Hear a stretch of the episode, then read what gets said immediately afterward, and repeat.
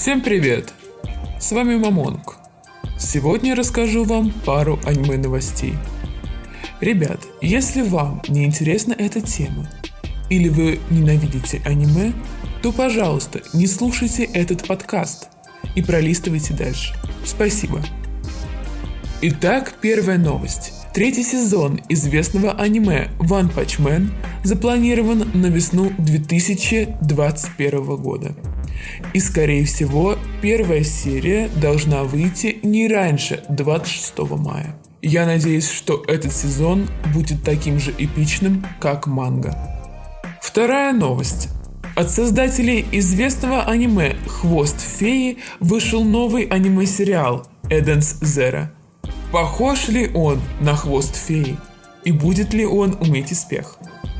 Я надеюсь, что да, и что он будет таким же интересным и захватывающим, как хвост феи. И третья новость. Четвертый сезон аниме-сериала Overlord запланирован на декабрь 2021 года.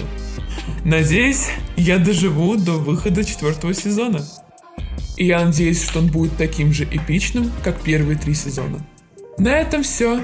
Всем спасибо за то, что прослушали мой подкаст и надеюсь, что вы будете слушать мои следующие подкасты. Всем пока! С вами был Мамонг специально для Про Говори.